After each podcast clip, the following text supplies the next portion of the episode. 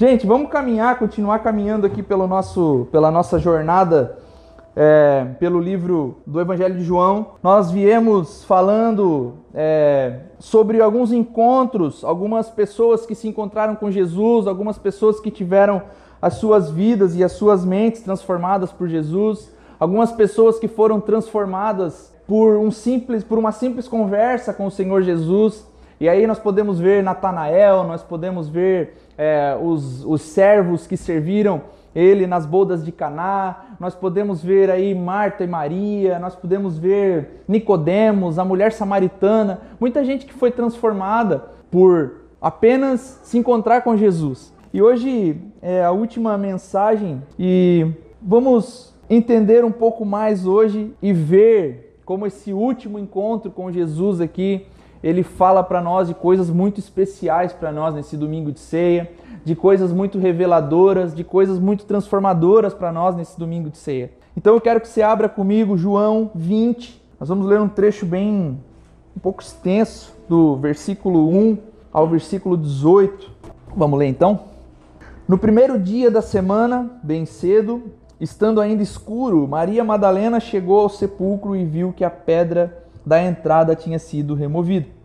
Então correu ao encontro de Simão Pedro e do outro discípulo, aquele a quem Jesus amava, e disse: Tiraram o Senhor do sepulcro e não sabemos onde o colocaram. Pedro e o outro discípulo saíram e foram para o sepulcro. Os dois corriam, mas o outro discípulo foi mais rápido que Pedro e chegou primeiro no sepulcro. Ele se curvou e olhou para dentro e viu as faixas de linho ali, mas não entrou. A seguir, Simão Pedro, que vinha Atrás dele chegou, entrou no sepulcro, viu as faixas de linho, bem como o lenço que estivera sobre a cabeça de Jesus. Ele estava dobrado à parte, separado das faixas de linho. Depois o outro discípulo que chegara primeiro ao sepulcro também entrou. Ele viu e creu. Eles ainda não haviam compreendido que, conforme a Escritura, era necessário que Jesus ressuscitasse dos mortos. Verso 10: Os discípulos voltaram para casa Maria, porém, ficou à entrada do sepulcro, chorando. Enquanto chorava, curvou-se para olhar dentro do sepulcro e viu dois anjos vestidos de branco, sentados onde estivera o corpo de Jesus, um à cabeceira e o outro aos pés. Eles lhe perguntaram: Mulher, por que você está chorando? Levaram embora o meu senhor, respondeu ela, e não sei onde o puseram. Nisso, ela se voltou e viu Jesus ali, em pé, mas não o reconheceu. Disse ele: Mulher, por que está chorando? Quem você está procurando? Pensando que fosse o jardineiro, ela disse: Se o Senhor o levou embora, diga-me onde o colocou e eu o levarei. Jesus lhe disse: Maria. Então voltou-se para ele, Maria, e exclamou em aramaico: Rabone, que significa mestre. Jesus disse: Não me segure, pois ainda não voltei para o meu Pai.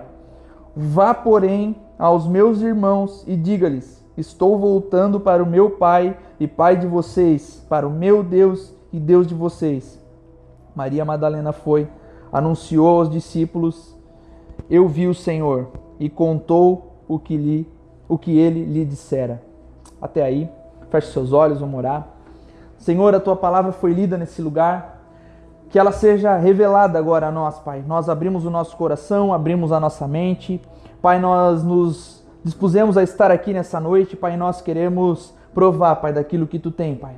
Deus, tu já deixou aquilo que tu gostaria de revelar a nós aqui, Pai, nessa, nesse livro, Pai, na Bíblia, Deus, e nós precisamos compreendê-lo ainda mais, Pai, e por isso nós pedimos que o teu Espírito venha, rasgue o nosso coração, Senhor Deus, e penetre com a palavra, Senhor Deus. Que a palavra entre, Pai, em nosso espírito, Pai, e dali não saia, Senhor. É o que nós te pedimos, te louvamos e te agradecemos. Que assim seja. Amém e amém. A igreja diz amém? Amém, amém meu irmão. No princípio, né, no Evangelho de João, a gente pode ver que no princípio era o Verbo, o Verbo se fez carne, andou, respirou, sentiu dor, a carne morre, Naquele momento do, do, do, sepultamento, alguns homens vão lá, fazem o que tem que ser feito, se, é, fazem o sepultamento de Jesus. Finalmente, o descanso naquele sepulcro. Agora vem o primeiro dia da semana, a nova semana, vem a nova criação, e talvez com os olhos ainda vermelhos do choro, ou da noite anterior que mal puderam dormir tranquilos, ali estava agora Maria Madalena, Pedro, João, o discípulo a quem Jesus amava, né, como ele mesmo se descreve aqui, ele é um pouco prepotente, João, né? O discípulo a quem Jesus amava, é, ele fala dele mesmo. e Maria Madalena ali diante do túmulo de Jesus. E Maria, meu irmão, Madalena, ela não é retratada no Evangelho de João até o momento que ela está aos pés da cruz. Mas lá está ela, em um lugar espetacular, meu irmão. A primeira a dar a notícia de que o sepulcro estava vazio. Se esse evangelho de João aqui fosse uma simples biografia, meu irmão, ela não teria necessidade do verso 20. Porque quando nós lemos qualquer biografia, se ela é uma autobiografia, é eu escrevendo de mim mesmo, então não vai acabar no sepulcro. E se nós lemos uma biografia qualquer de alguém escrevendo sobre o outro alguém, ela vai terminar no sepulcro, vai dizer então fulano morreu, foi sepultado e fim da história. É o que pode, é o que a gente vê na, na, na biografia do Steve Jobs, por exemplo, né? Mas não, o Evangelho de João não é uma biografia simples, é uma biografia do Filho de Deus, do Jesus, do Verbo que se fez carne. Então nós viemos no, no capítulo 19, vendo até o momento do sepultamento de Jesus, e agora a gente vai entrar no verso, no, no capítulo 20, com o título A Ressurreição. A história ainda não acabou, Jesus ainda tem mais coisas para fazer. A biografia de Cristo ela continua. A ressurreição, meu irmão, ela é parte essencial da mensagem do Evangelho. O Warren Risby vai dizer que a cruz e o túmulo vazio são os recibos de Deus dizendo que a dívida foi paga. Dizendo que não há mais, nós não temos mais dívida perante Deus. A dívida foi paga pelo próprio Cristo. A ressurreição, meu irmão, mostra que Jesus é de fato o Filho de Deus. Que ele é o, o, não só o Salvador, mas o santificador do seu povo também. Vai dizer que nós temos direito a alguma coisa agora conquistado pelo próprio Cristo, pelo próprio Jesus. E é engraçado que Jesus ele fala inúmeras vezes sobre a sua morte e, sobre a sua ressurreição. Quando a gente vai para o Evangelho de Marcos, por exemplo, e a gente vai olhar nos capítulos 8, capítulo 9, capítulo 10, Jesus ele vai dizer e vai retratar muitas vezes que era necessário que ele fosse morto e era necessário também que ele ressuscitasse ao terceiro dia. A gente pode, capítulo 8, verso 31, capítulo 9, verso 31, capítulo 10, dos versos 32 ao 34, nós podemos ver Jesus anunciando a sua morte, mas também falando sobre a sua ressurreição. Então era algo que Jesus falava, era algo que não era não, não, não, não estava escondido. Jesus falava sobre isso. E apesar de tantos avisos, meu irmão, Maria chega ao sepulcro, vê a pedra fora do lugar e não se lembra do que Jesus já havia anunciado, do que Jesus já havia falado. A primeira coisa que vem à cabeça de Maria Madalena nesse momento é: levaram o corpo de Jesus, levaram o Mestre. Ela, meu irmão, como todos os outros, com certeza deve ter ouvido muitas vezes Jesus falando sobre isso. Ele prever a sua ressurreição. Ele falar que ele morreria, mas falar que ele também ressuscitaria. E a pergunta que nos fica é: por que, que ela não raciocina? Por que, que ela não para um pouco e fala: não, calma, o mestre falou que ele ressuscitaria. Será que é possível? Será que é possível que o mestre realmente ressuscite? Ele falou isso, ele andou conosco e ele falou sobre essas coisas. Será que é possível mesmo? Por que ela não raciocina? Por que ela não pensa um pouco? E essa declaração de Jesus, meu irmão, que ele ressuscitaria ao terceiro dia, ela era tão conhecida que os inimigos de Jesus ouviram isso e mandaram colocar guardas na porta do sepulcro, dizendo assim, ó, olha, esse homem ele vivia falando que ele ia ressuscitar no terceiro dia. Então, coloque a guarda romana lá para que os discípulos não vá lá, peguem o corpo e saiam por aí espalhando que ele ressuscitou. Seria muito fácil, né? Roubar o corpo de Jesus e espalhar uma notícia falsa de que ele havia ressuscitado. Mas como poderiam roubar o corpo de Cristo se tinham guardas na entrada do túmulo?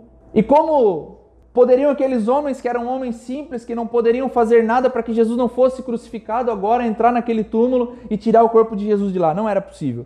Os inimigos de Jesus fizeram isso, colocaram esses guardas lá para que não fosse possível retirar o corpo de lá. Mas, meu irmão, isso nem sequer passa pela cabeça de Maria Madalena. Isso nem sequer passa pelo, pelo raciocínio dela de dizer, não, é, realmente, Jesus falou isso, Jesus disse que ia, que ia ressuscitar. Mas então, os amigos de Jesus, eles não podiam roubar o corpo de Jesus, porque a guarda romana estava lá. Os inimigos de Jesus não queriam que o corpo fosse roubado, pois assim alguns iriam já acreditar na ressurreição de Jesus. Então, quem levou o corpo? Onde estava o corpo de Jesus naquele momento? Após o relato de Maria, Pedro e João também vão ao túmulo, meu irmão. E o verso 8 vai dizer que João creu. Mas alguns comentaristas dizem que Jesus creu, que João creu que Jesus havia ressuscitado. Mas alguns vão dizer que a partir do verso 9, que vai dizer assim: eles ainda não haviam compreendido que, conforme as Escrituras, era necessário que Jesus ressuscitasse dos mortos. Então, vai dizer que. Alguns comentaristas vão dizer que João não creu que Jesus tinha ressuscitado, mas que ele creu naquilo que Maria havia falado. Não, realmente levaram o corpo. Jesus não está aqui, levaram o corpo dele. Será, meu irmão, que os discípulos eles não tinham vido ou ouvido o suficiente Jesus Será que os discípulos não tinham visto Jesus fazer milagres o suficiente para crer que ele realmente iria ressuscitar? Será que eles não tinham andado com Jesus o suficiente para realmente crer naquilo que Jesus havia predito, que ele ressuscitaria no terceiro dia? Por que, meu irmão, que esses discípulos não estavam lá ansiosos pela ressurreição? Por que, que no terceiro dia eles ouviram Jesus falando isso? Por que, que no terceiro dia eles não estavam lá? Não, vamos esperar, ele vai ressuscitar. Nós cremos, ele falou isso, e nós vimos ele fazendo muitas coisas, então vamos esperar. Mas eles não estavam lá. A pedra foi rolada, o túmulo está vazio, e eles pensam agora: levaram o corpo, roubaram o corpo do mestre, tiraram o corpo daqui. Gregos e romanos dessa época, eles não criam numa possível ressurreição corpórea de alguém.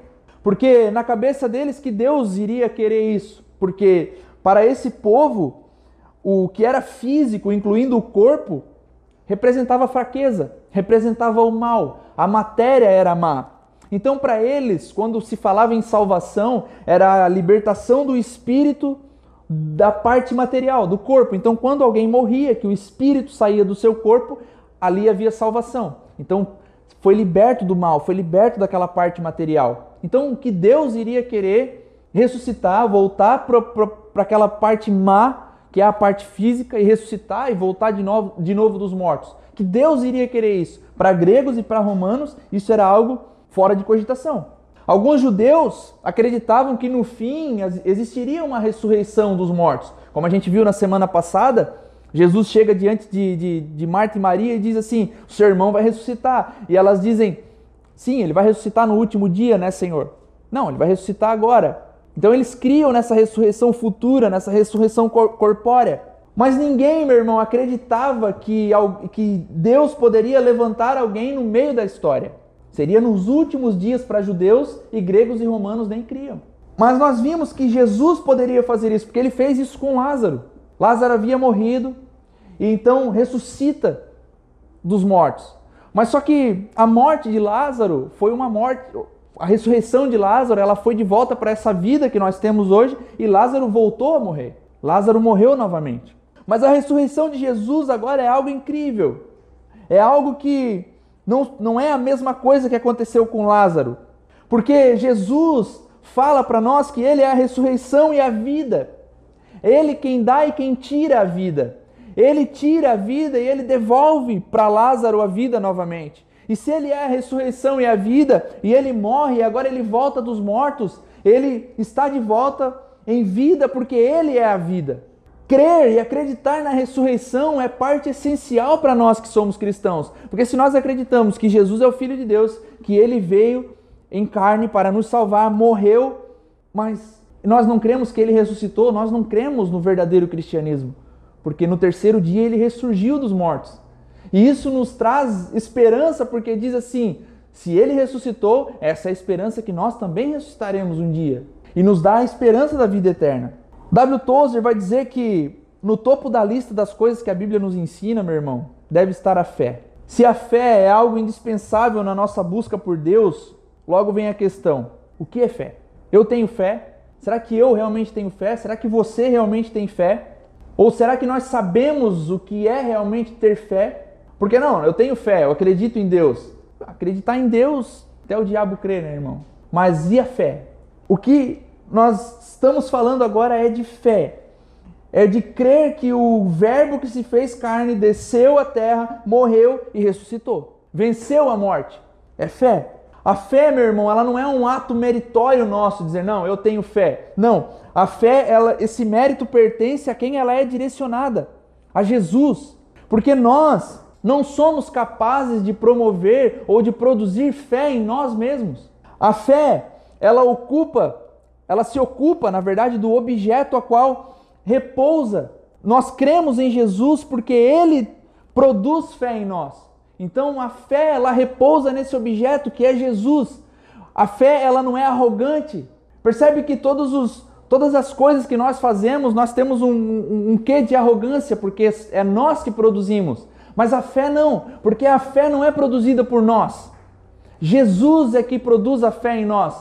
Então a fé ela é algo importante, mas é Jesus que nos dá. E a partir da fé é que nós podemos crer e é que nós somos salvos. Hebreus 12, 2 vai dizer que Jesus é o autor e consumador da nossa fé. A fé é dom de Deus para nós que estamos mortos nos nossos pecados, para que nós possamos crer em Jesus. E Efésios 2 vai nos dizer isso, que a fé é dom de Deus. Deus nos dá. Ele produz a fé em nós. Nós não somos capazes, meu irmão, de crer sem a intervenção de Deus. Se nós cremos que Ele é o Filho de Deus e que, se nós cremos que Ele ressuscitou no terceiro dia, quem produz isso em nós é Ele. É o próprio Cristo que produz isso nas nossas vidas. Sem Jesus vindo para nos ajudar, meu irmão, nós não conseguimos ter fé, nós não conseguimos crer. E é a mesma coisa que está acontecendo com Maria agora. Maria Madalena não está crendo. Ela está acreditando que roubaram o corpo de Jesus. Ela não crê até que Jesus venha ao seu encontro. Ela não crê até que Jesus venha até ela e diga quem ele é. Se Jesus não viesse até ela, perceba que o, o, o capítulo vai dizer que ela viu anjos, viu isso, viu aquilo, mas ela não crê. Ela só crê no momento que Jesus vem até ela. E nós precisamos entender, meu irmão, de uma vez por todas, que nós precisamos de Jesus para tudo. Nós precisamos de Jesus até para crer nele. Para crermos em Jesus, nós precisamos de Jesus. Nós não somos capazes de fazer nada sem o Cristo das Escrituras. Porque até para desejar o Cristo das Escrituras, nós precisamos que ele venha até nós. Nós precisamos que ele abra o nosso coração. Nós precisamos que ele abra o nosso entendimento. Nós precisamos que ele quebre o nosso orgulho, que ele quebre a nossa razão para que nós possamos ver. Para que nós possamos enxergar, para que nós possamos ver uma luz no fim do túnel, o próprio Cristo tem que se revelar a nós. Como no caso aqui de, de Maria Madalena, meu irmão, talvez Jesus esteja aqui agora, do seu lado, e você não consegue vê-lo, e você não consegue entender por que as coisas acontecem, por que, que as coisas são assim, por que está acontecendo isso, por que, que levaram o meu mestre. Talvez você esteja no mesmo, passando pela mesma coisa que Maria Madalena está. Você necessita nesse momento de uma ajuda e uma ajuda pessoal do próprio Cristo. Então peça a Ele nesse momento. Jesus, eu preciso ter fé. Eu preciso crer. Eu preciso que tu trabalhe no meu coração agora, no meu entendimento, para que eu possa crer. Se você está sem entender o que está acontecendo, eu não estou entendendo nada, peça para Cristo, porque é Ele quem vai despertar e produzir a fé em você. É Ele quem vai abrir o teu coração e dizer assim: ó, agora você tem fé, eu estou colocando fé em você. E você passa a crer, e você passa a entender, e você passa a Agora as coisas estão começando a fazer sentido. Porque é o que acontece com Maria. Quebre agora, meu irmão, a sua arrogância e diz assim: Ó, Senhor, se você está aqui nesse momento, se você está do meu lado, se você tem um plano, me ajuda agora. Fala comigo. Trabalha no meu coração, trabalha na minha mente. A fé, meu irmão, ela não significa ter esperança naquilo que não é verdade. Nós não cremos em algo que não é verdade. A fé, ela é a certeza do que não se pode ver. Ela conta, meu irmão, com um componente racional bem significativo. Porque Pedro chega, olha os panos, olha o lenço que estava na cabeça de Jesus, dobrado à parte. E essa palavra que é traduzida aqui para viu, né? Pedro viu. Essa palavra que é traduzida vem do grego, ela é a palavra blepo, que significa não apenas ver, ah, viu, ah, olhou e viu, beleza. Mas o que significa esse termo grego aqui, blepo, significa olhou, pensou, raciocinou e chegou a uma conclusão. Não é só ver por ver, ah, olhou e viu.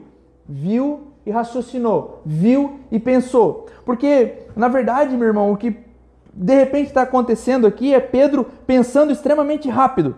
Bom, se ele saiu daqui sozinho, deveria ter ido de roupa, né? Não, não iria tirar roupa para ir.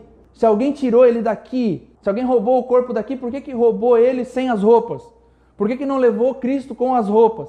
E de repente a cabeça de Pedro dá um turbilhão naquele momento, pensando, raciocinando, tentando entender o que, que realmente tinha acontecido. E a fé, meu irmão, madura, ela envolve o nosso intelecto, ela envolve o, a, o nosso coração, a nossa emoção, a nossa vontade. Não se pode chegar a uma fé verdadeira sem raciocinar o mínimo que seja. Percebe, meu irmão, que quando nós falamos de fé e nós falamos dos crentes, o que é remetido a nós é dizer um povo que não pensa. Mas a fé, ela requer um pouco da nossa vontade, do nosso intelecto e da, até das nossas emoções. Ela envolve um pensamento, envolve um raciocínio. É necessário um envolvimento completo para que nós possamos crer. Nós vivemos, meu irmão, em um tempo em que a verdade ela não existe. Porque seja lá qual for a sua fé, seja lá aquilo que você acredita, tá valendo. Porque se for relevante para você, se for satisfatório para você, se te fizer bem, se te aquecer o coração, você se sente bem crendo naquilo ali, ok. É verdade para você, te faz bem, é satisfatório, faz bem para o teu espírito, pode crer. Então nós não temos uma verdade absoluta, porque eu creio numa coisa, a Thaís crê em outra, a Aline crê em outra e tá tudo certo. Nós somos 100 verdades, aonde cada um tem a sua verdade, os seus pensamentos, aquilo que acredita. Mas, meu irmão, nós sabemos que não é assim. Porque nós não somos seres que não pensam. Nós desenvolvemos o nosso intelecto na fé. E nós paramos para pensar e paramos para ler as Escrituras e começamos a, a raciocinar naquilo que Jesus está dizendo.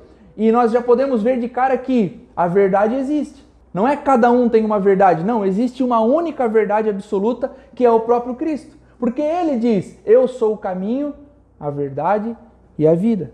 E é como eu sempre digo, meu irmão, se nessa minha Bíblia aqui, que tem as palavras de Jesus em vermelho, ele está dizendo: Eu sou o caminho, a verdade e a vida, e isso está escrito em vermelho, é o próprio Cristo dizendo: Então eu creio. Então não existe várias verdades, existe uma única verdade que é o próprio Cristo, amém? É o próprio Cristo, ele diz que ele é a verdade. Então, nós paramos para pensar e paramos para raciocinar e a nossa fé agora ela passa a fazer sentido porque o próprio Jesus está dizendo para nós que ele é a verdade. Então existe uma verdade absoluta e existe uma verdade suprema que é o próprio Jesus. Ele é a verdade. Ele é a vida.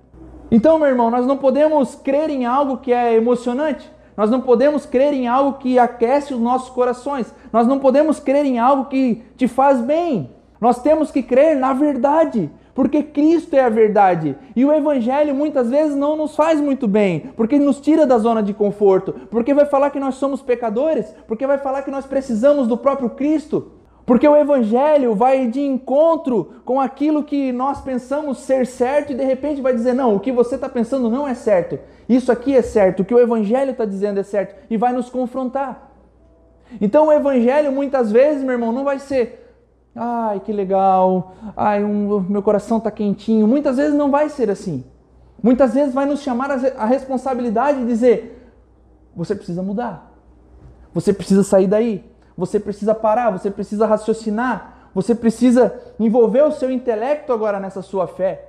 E meu irmão, eu não sou terapeuta, mas é fato que muitas vezes, quando a gente começa a fazer algumas perguntas para as pessoas, a gente consegue fazer com que elas enxerguem algumas coisas. É ou não é? Quando a gente começa a fazer pergunta, aí a pessoa fala e você diz assim, ó, meu irmão, cara, se ouve, você tem a resposta. Eu estou te perguntando algumas coisas e você está dando a resposta, então você tem a resposta. O psicólogo, eu fazia sessões com a minha psicóloga e às vezes ela perguntava algumas coisas e eu ia falando e ela, ela fazia assim, ó, igual aquele meme, né? Se ouve, tu está dando a resposta.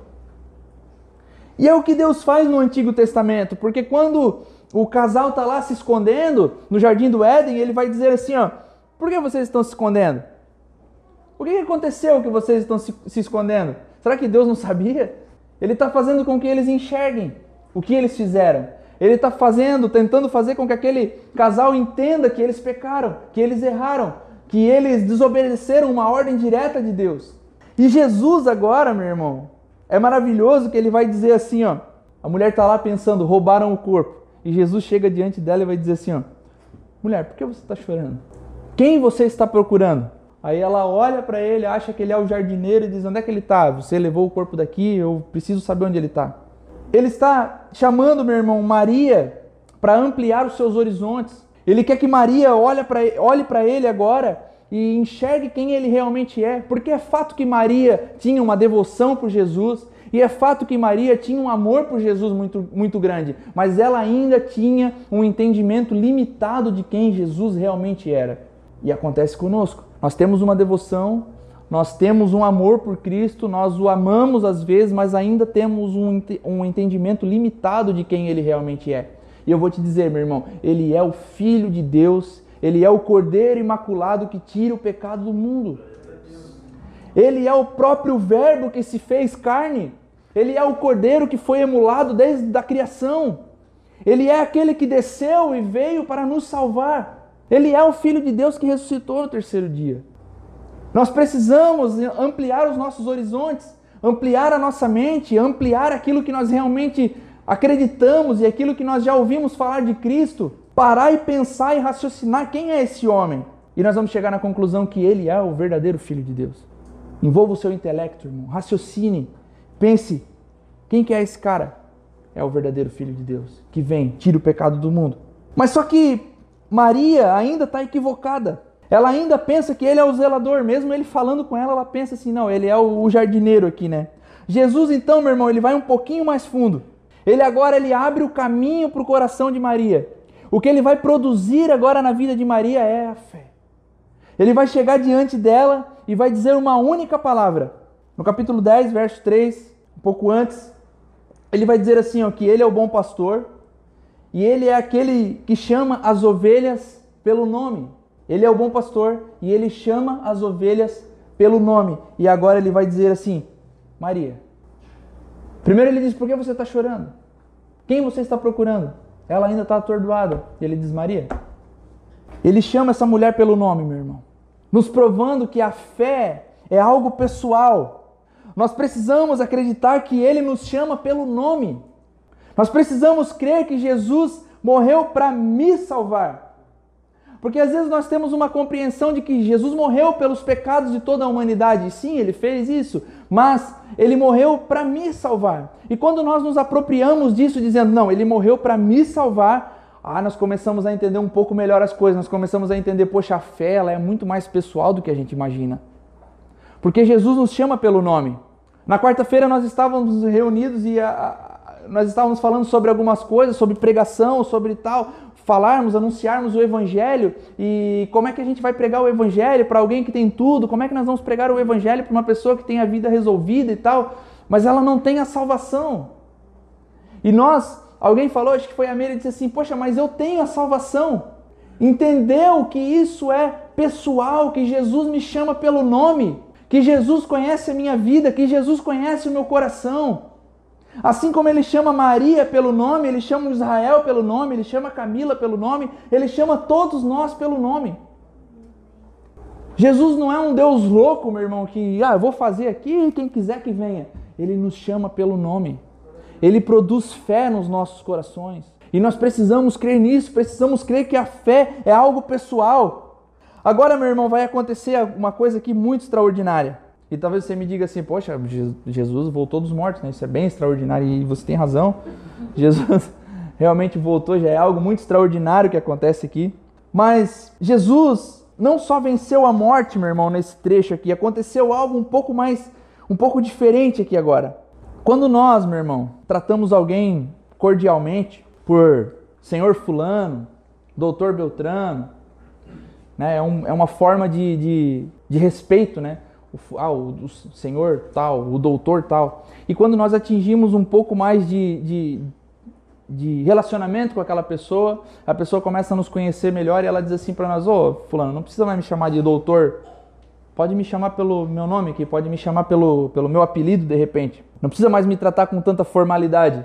Isso nos indica o quê? Nos indica que você atingiu com aquela pessoa um outro nível de relacionamento. E aqui Jesus, meu irmão, falou algo que falou muito, muito forte no meu coração, porque até então nós viemos lendo o, o Evangelho de João e ele vem falando assim, ó, ele vem falando sobre o meu Pai, o meu Deus, o Pai que está no céu, o Pai é quem me enviou. Ele vem falando sobre algo muito pessoal, um Pai que é dele, um, um Deus que enviou ele, um Pai que enviou ele.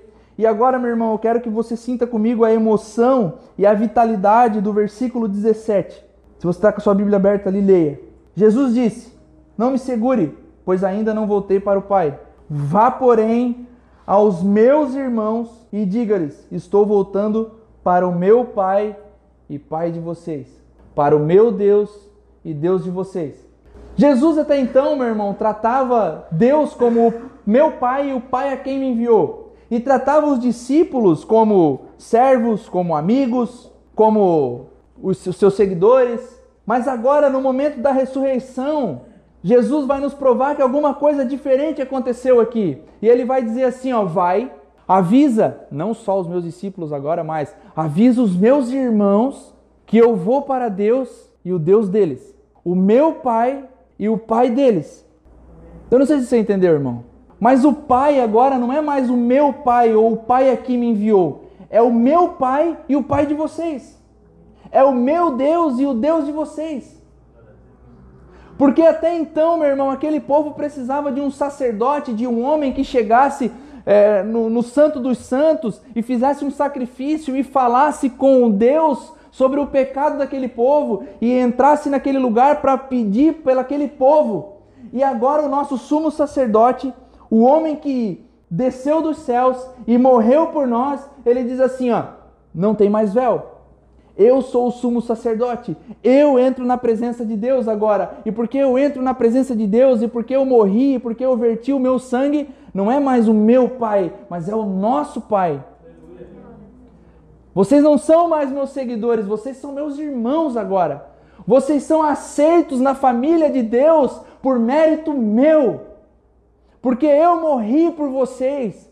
Porque eu me entreguei por vocês. Então, Maria, vem cá. Vai lá agora e fala para os meus irmãos, porque agora eles são parte da minha família, e fala para eles assim, ó, que eu estou voltando para o meu Deus, mas para o Deus deles também. Que eu estou voltando para o meu Pai, mas para o Pai deles também. Jesus abriu o nosso caminho de volta para casa, meu irmão. Nós estávamos em casa, o pecado veio, manchou a humanidade e Jesus agora abriu o caminho de volta para casa. Ele abriu o acesso de volta para Deus. Nós não precisamos mais de ninguém agora, somente dele. Nós só dependemos de Jesus agora, o próprio Filho de Deus, para que nós possamos nos achegar a Ele. Jesus abriu o caminho, então vai agora e avisa que Ele é o meu Deus, mas é o Deus de vocês também. Ele é o meu Pai, mas é o Pai de vocês também. Vocês foram aceitos como filhos, porque Jesus morreu e ressuscitou. Meu irmão, isso talvez passe batido pelos nossos olhos, mas para os leitores do Evangelho de João, fica muito nítido que chega nesse momento aqui, alguma coisa aconteceu. Algo se rompeu aqui. Nós não somos mais apenas os seguidores de Jesus, nós somos filhos de Deus. Meu irmão, sério, esse, esse era o momento né, de da igreja pentecostal. N.T. Wright, meu irmão, vai falar algo muito interessante aqui. Maria acha que ele é o jardineiro quando Jesus se dirige a ela. Ela está errada, mas não totalmente errada. Existe uma verdade no que Maria está achando agora? Lembre-se de Pilatos. Diante do povo, ele diz: Aqui está o homem.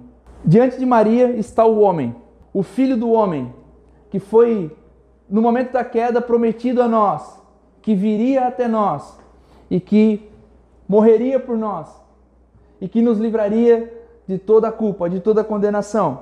E agora, esse homem está diante de Maria, o novo Adão, Adão manchou a humanidade, mas o novo Adão agora está diante de Maria. Quem que era Adão, meu irmão? O jardineiro do jardim. Quem está diante de Maria agora é o jardineiro. De tudo ela não está errada, porque o jardineiro está ali. Só que um jardineiro diferente agora, que ele é encarregado de florescer e de frutificar em meio ao caos. O jardineiro a qual a criação se encontra nesse momento agora, meu irmão, e diz assim, ó, esse é o, jardineiro que veio cuidar do jardim. Esse é o jardineiro que veio florescer esse jardim novamente. Ele veio eliminar os espinhos e substituí-los por colheita. Ele veio eliminar os espinhos que a criação se encontra e substituí-lo por uma colheita.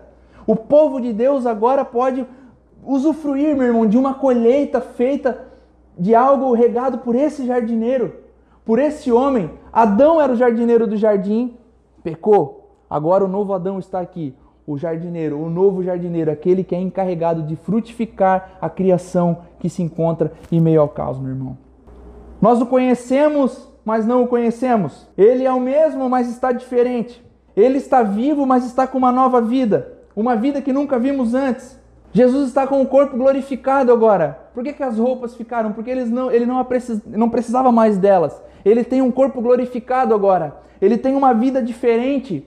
Ele, a gente pode ver uma, uma ressurreição corpórea, mas um corpo diferente agora, um corpo vestido de glória. O próprio Cristo agora está vestido de glória está diante de Maria, dizendo assim: Maria, eu estou aqui. Eu sou aquele que veio para frutificar no meio do caos. Eu sou aquele que morreu, mas eu estou vivo. Eu sou aquele que veio agora e vou cuidar desse jardim. Aquele jardineiro errou, mas eu sou o jardineiro perfeito. No segundo filme das Crônicas de Nárnia, meu irmão, quando a menina Lúcia se encontra com Aslan, com aquele leão maravilhoso lá que o cinema fez, é, que só de olhar para ele já dá um, né? Caramba! Quando eu vi Narnia pela primeira vez, eu vi o Aslan assim, eu falei, mano, os caras conseguiram fazer um negócio que só de olhar para aquele leão já brilha os olhos, assim, né? já aquece o coração de uma maneira diferente. Né? E quando Lúcia chega diante dele, de Aslan acontece um diálogo, e eu quero ler com você esse diálogo. A menina diz: Eu sabia que era você o tempo todo, mas os outros não acreditaram em mim. Aslan diz: E por que isso te impediu de vir a mim? Lúcia, com vergonha, responde: Me desculpa, eu estava com medo de vir sozinha. Mas por que você não se mostrou? Por que não chegou rugindo e nos salvou, como da última vez? E Aslan responde: Nada acontece duas vezes da mesma maneira. O que isso quer dizer, meu irmão? Jesus já veio, Jesus já desceu, Jesus já morreu, Jesus já ressuscitou e nós somos salvos. Não espere, meu irmão, nessa situação que você está passando, nessa situação que você se encontra, que Jesus vai descer em carne novamente. Porque não vai. Porque as coisas não acontecem duas vezes da mesma maneira. E quando Lúcia pergunta assim, ó, eu sabia que era você o tempo todo, e ele diz assim, ó, e por que isso te impediu de vir a mim? Olha, me desculpa, eu estava com medo. O que que te impede, meu irmão, de ir a Cristo nessa noite? O que que te impede de reconhecer a voz de Cristo nessa noite e ir até Ele? É a vergonha dos outros não acreditarem em você? É a vergonha dos outros não participarem da mesma fé que você? É a vergonha de os outros não terem o mesmo intelecto e o mesmo raciocínio que você, de conhecer o Cristo das Escrituras e dizer: não, ele morreu por mim, ele produziu fé em mim e eu creio nele? O que, que te impede de ir até Jesus nessa noite? Você quer que ele venha de novo em carne e se mostre para você? Não vai. Ele está aqui. A palavra está sendo pregada. E é o momento, como eu disse no começo, de você pedir assim: ó, Jesus, eu estou aqui, vem agora e produz fé em mim. Produz fé no meu coração, porque se você está aqui nessa noite, isso já é sinal que Jesus está trabalhando na sua vida já é sinal de que Jesus está fazendo algo por você. Então é o momento de você dizer assim: ó, Jesus, eu estou aqui, eu abro meu coração, produz fé em mim. E produzir fé, meu irmão, não é ele descer novamente. Não é ele fazer um milagre estrondoroso e você, ah, agora sim, Jesus está aqui. Ele veio rugindo novamente. Ele já rugiu uma vez, meu irmão. Ele já morreu, ele já ressuscitou e nos salvou. Ele diz agora aqui para Maria, diz assim, ó, vocês são meus irmãos. Ele é o meu Deus e o Deus de vocês também. Então, meu irmão, se você tem uma causa nessa noite, pede para Ele. Pastor, e se ele não responder, amém, ele vai continuar sendo o Deus, o leão que rugiu naquele dia. E que vivo está hoje. E que já nos salvou, que já se entregou por nós. Então, se nada mais nos acontecer, nós temos a salvação. Se nada mais acontecer na minha vida, pelo menos salvo sou. E se acontecer, glória a Deus. Maravilha, porque Ele é um Deus ainda que realiza milagres. Ele é um Deus ainda que pode fazer grandes coisas. Ele é um Deus ainda que nós podemos contar testemunhos. Ele é um Deus que faz as coisas e que nós podemos dizer glória a Deus, ele fez isso, sim, ele faz. Mas e se ele não fizer? Ele vai continuar sendo Deus, aquele que morreu, aquele que ressuscitou, aquele que vive está e aquele que está vestido de glória. Porque ele está vestido de glória e nós temos que crer nisso. Porque se nós não cremos na ressurreição do Cristo, meu irmão, nós não cremos no Evangelho. Nós precisamos crer na ressurreição desse Cristo, meu irmão, e crer nas palavras dele quando ele nos chama pelo nome e quando ele diz: Vocês são meus irmãos, ele é o meu Deus e o Deus de vocês. Eu brinquei agora falando, dizendo, esse era o momento de, ó, mas é que, cara, quando eu leio o versículo 17, que ele diz assim, ó, o meu pai, o pai de vocês, porque antes ele não havia falado dessa maneira e agora ele está falando que ele é o nosso pai. Meu Deus do céu, irmão, cara, quando eu vejo isso aqui, parece que todas as outras coisas elas deixam de existir. Parece que a gente já não começa mais a olhar só para as nossas coisas, mas a gente começa a olhar para o Cristo ressurreto agora que morreu por nós. Nós passamos a olhar para Cristo agora que se entregou por nós e diz assim, ó, Neto, se nada mais acontecer, você é salvo. Se nada mais acontecer na tua vida, você vai vir morar comigo. Meu Deus do céu, cara. Se eu vou morar com ele, dane-se o resto. Eu não quero saber do resto porque eu vou morar com ele, cara. Com Cristo vestido de glória.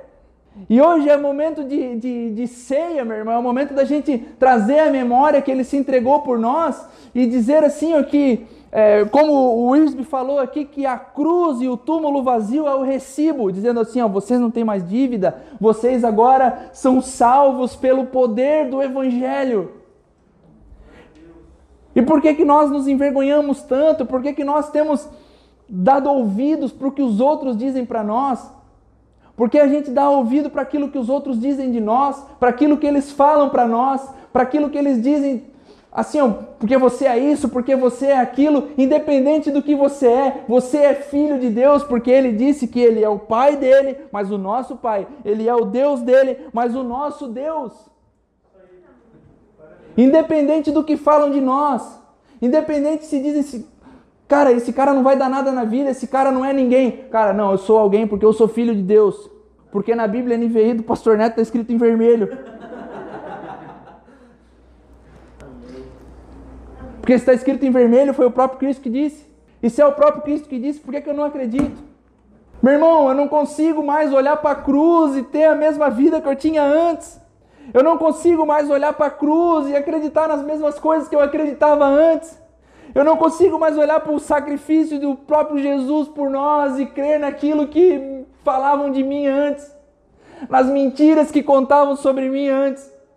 Porque agora, quando eu olho para a cruz, eu vejo o próprio Cristo olhando para mim. Porque quando eu olho para Hebreus e diz que ele é o autor e consumador da nossa fé, eu vejo um Cristo com os olhos fitos em mim, assim como Paulo diz que nós devemos ter os olhos fitos nele. Quando eu olho para Cristo, eu vejo Ele olhando para mim.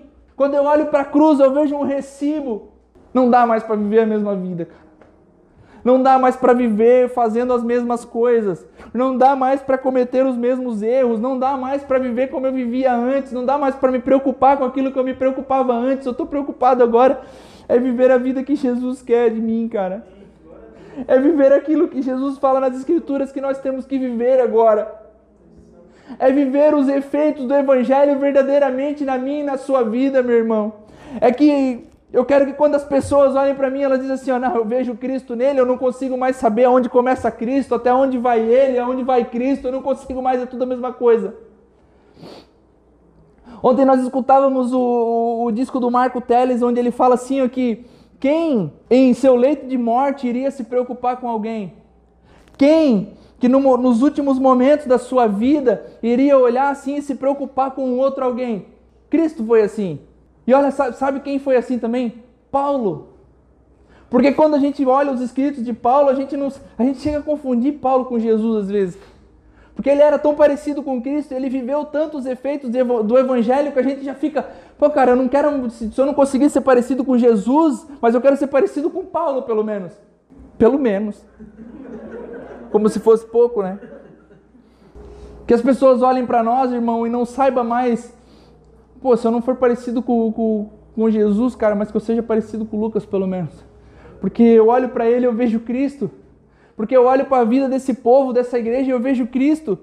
E esse é o desejo do meu coração, meu irmão. Eu não quero que o meu nome seja conhecido, eu não quero que a marca dessa igreja seja conhecida, mas eu quero que o nome de Cristo seja conhecido. Eu quero que o evangelho dele seja conhecido.